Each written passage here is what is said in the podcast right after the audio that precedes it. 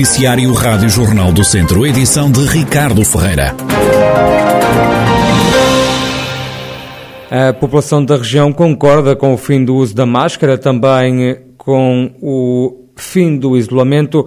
Estará para breve o alívio de restrições. Concordo, principalmente com o fim do uso da máscara, porque acho que mais dia menos dia toda a população vai acabar por apanhar o vírus. Ou grande parte, por exemplo, nós, muitos de nós já fomos contaminados, já temos o vírus. À medida que o tempo vai passando, isto vai sendo como uma gripe. Nós vamos acabar por estar imunes. E com vacinação e até com o fim do isolamento. Eu concordo com o fim de ambos, eh, portanto, do uso da máscara e dos confinamentos. E também acredito piamente que nem sequer os devíamos ter começado à semelhança da Suécia, que tem os resultados que tem hoje em dia, sem ter, sem ter tido necessidade de fazer fosse o que fosse, não obrigou ninguém a confinar, não obrigou ninguém a usar máscara, muito menos obrigou alguém a tomar uma vacina e, como tal, acho que devíamos ter adotado a medida mais científica de todas, que era manter a calma.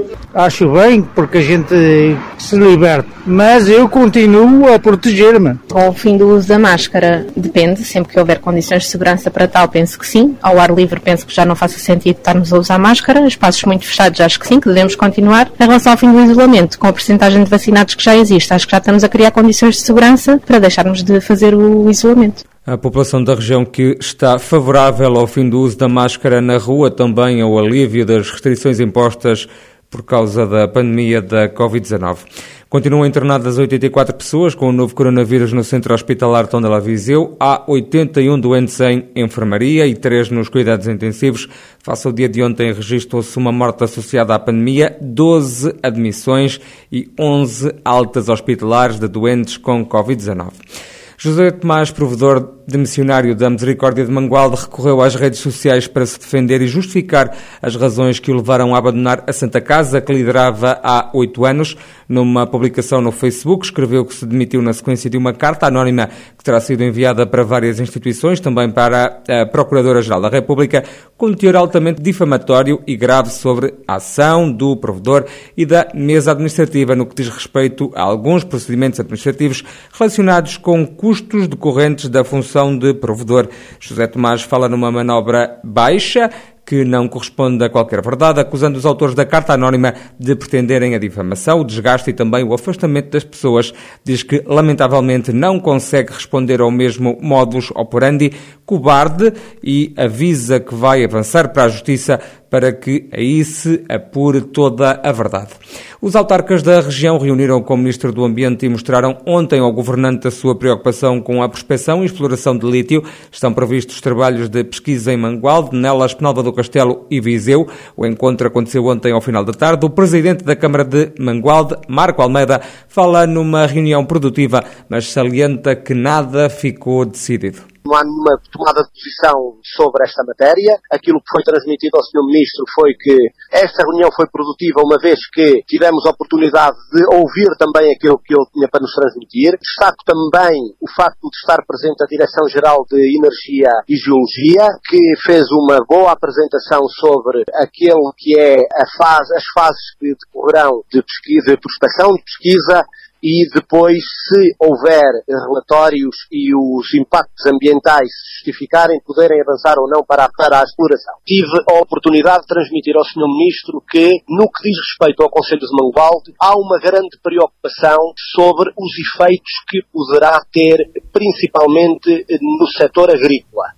Ouvido também pela Rádio Jornal do Centro o presidente da Câmara de Penalva do Castelo, Francisco Carvalho, que também esteve nesse encontro com o Ministro do Ambiente, diz não acreditar que a exploração de lítio vá avançar no Conselho que lidera. Os autarcas manifestaram a, a sua apreensão relativamente à, à prospecção e depois seguindo-se a exploração, sabendo que o concurso, o concurso da prospecção vai demorar 4 a 5 anos e depois também só irão fazer uma segunda prospeção depois de regularizar a primeira. A prospeção consiste mais ou menos no tamanho de um furo artesiano, daqueles, daqueles, da captação de, do, da água, no, no, daquilo que se costuma fazer, está a ver? Portanto, será é, a prospeção nesse sentido. A Nova do Castelo reduziu substancialmente a área. Eu estou convencido que Nova do Castelo não terá exploração do, do lítio. Na reunião com o Governo estiveram também o Presidente da Câmara de Nelas, com quem a Rádio Jornal do Centro não conseguiu ainda chegar à fala, e o Vereador do Ambiente no município de Viseu, de quem aguardamos explicações. No final deste encontro, o Ministro do Ambiente, João Pedro Matos Fernandes, anunciou aos jornalistas que a tutela vai fazer sessões de esclarecimento nos conselhos onde estão previstos trabalhos de prospecção para uma eventual exploração de lítio.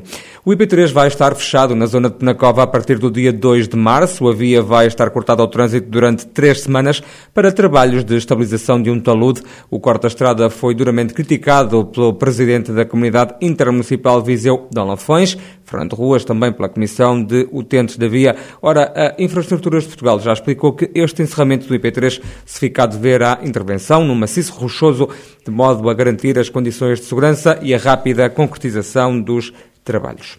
Este ano vai haver carnaval em Nelas e Canas Senhorim, mas não é como é habitual. O entrudo vai apenas ser assinalado e não vai haver carros e foliões nas ruas. Em Canas de Senhorim, o ano passado fez-se tudo na internet.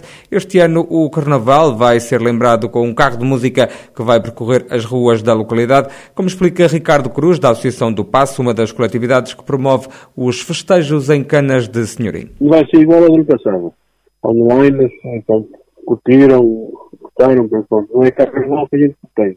Este ano também não vai ser um carnaval que a gente costuma fazer, que é um carnaval grande, com carros da música e com carros alegóricos, não.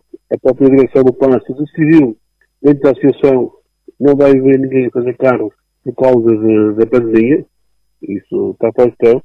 As únicas pessoas que vão estar dentro da associação do Palácio são os membros da direção, estão a preparar o carro da música para produzir na rua, da forma pronto, que, que a gente entender, vamos pôr o carro da música na, na rua, com banda, sem banda, pronto, vamos pôr qualquer coisa na rua.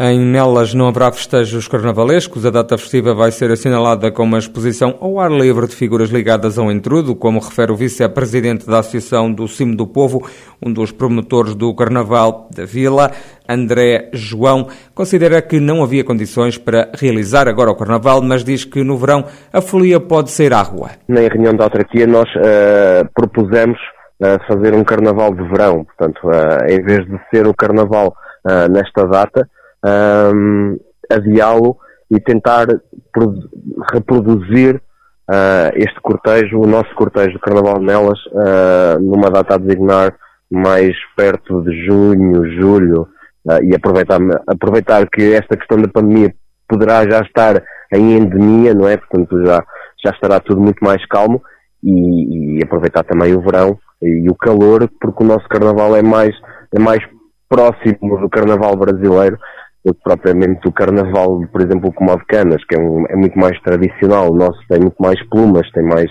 tem mais pessoas. Uh, é, um carna, é, um, é, um, é um cortejo carnavalesco, digamos assim, Brasil, mais abrasileirado uh, do que o de Canas, por exemplo. Em Nelas pode haver carnaval, mas só lá para o verão. E foi adiada para o dia 6 de março a Feira do Pastor e do Queijo de Penalva do Castelo. O certame estava agendado para este fim de semana. O presidente da Câmara de Penalva do Castelo, Francisco Carvalho, justifica este adiamento. O que levou a, a, a adiar a Feira do Queijo foi o facto de termos aumentado os surtos do Covid-19. Tinha sido marcada para o dia 13 de fevereiro, e como os especialistas nos, nos avisaram que seria o pico máximo desta epidemia que iria acontecer neste fim de semana, nós tentámos reagendar a feira para outro dia.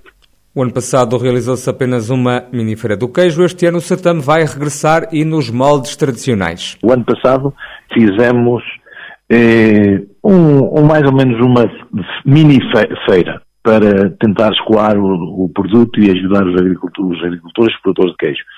Este ano vamos voltar ao, no, ao figurino antigo, ou seja, fazer a feira com eh, cerca de 30 ou 40 stands de expositores e trazer o programa Somos Portugal para dar uma cobertura maior, uma visibilidade maior para todo mundo do, do, da Feira do Queijo. Portanto, o fenómeno da seca é, é bem patente e preocupou o autarca e preocupou os agricultores e os produtores de queijo.